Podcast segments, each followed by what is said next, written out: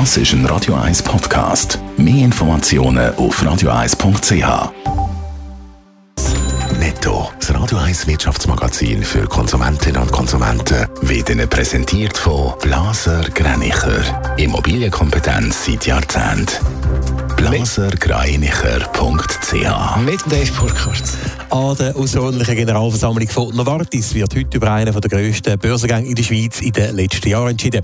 Die Aktionärinnen und Aktionäre stimmen über die Abspaltung vom Generika-Hersteller Sando ab. Nachher soll Sando als selbstständiges Unternehmen an die Börse gehen. Laut Experten könnten Sando-Aktien schon ab dem 4. Oktober an der Schweizer Börse gelistet sein. Der Zürcher Chemiehersteller Sika stellt seinen Verwaltungsrat neu auf.